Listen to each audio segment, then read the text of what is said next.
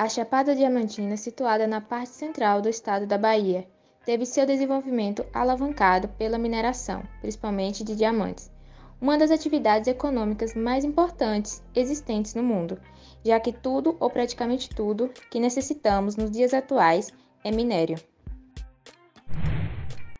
Dessa maneira, no século XIX, com o auge da exploração de diamante, começaram a surgir junto aos garimpos os núcleos urbanos, embriões das cidades, que é o foco deste trabalho, no qual procuramos evidenciar sua formação e dinâmica.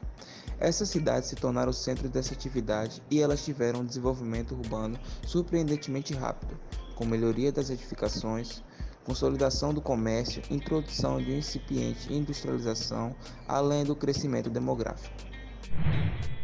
A descoberta do minério nessa região, formada por serras e muitas nascentes, ocorreu há mais de 200 anos. A Bahia é líder na exploração de 11 tipos de minérios e metais preciosos e é o quarto maior produtor nacional de bens minerais, de acordo com a Secretaria de Desenvolvimento Econômico do Estado.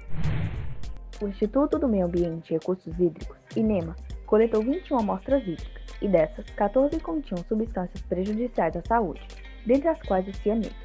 O MPBA constatou que o efluente foi levado ao leito do rio Itapicuruzinho, que abastece as comunidades, justamente onde fica o quintal da casa da menina Bianca.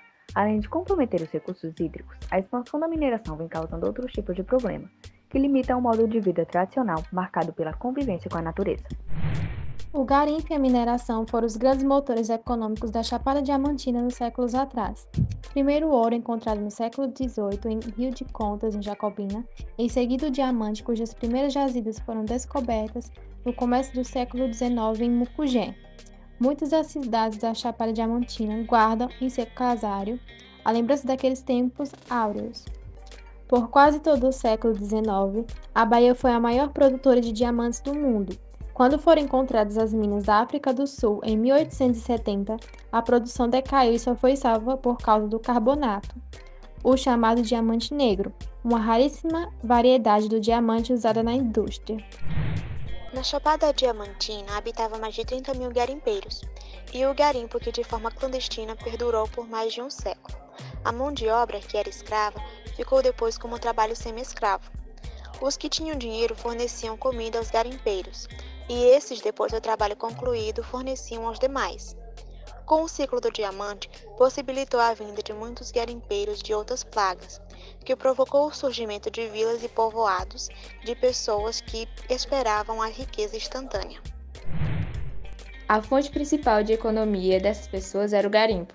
Porém, por volta dos anos 60, quando a garimpagem estava em decadência, foi quando ocorreu a chegada das dragas, máquinas de garimpo assim proporcionando uma extração mais profunda do minério e, consequentemente, um impacto maior no meio ambiente.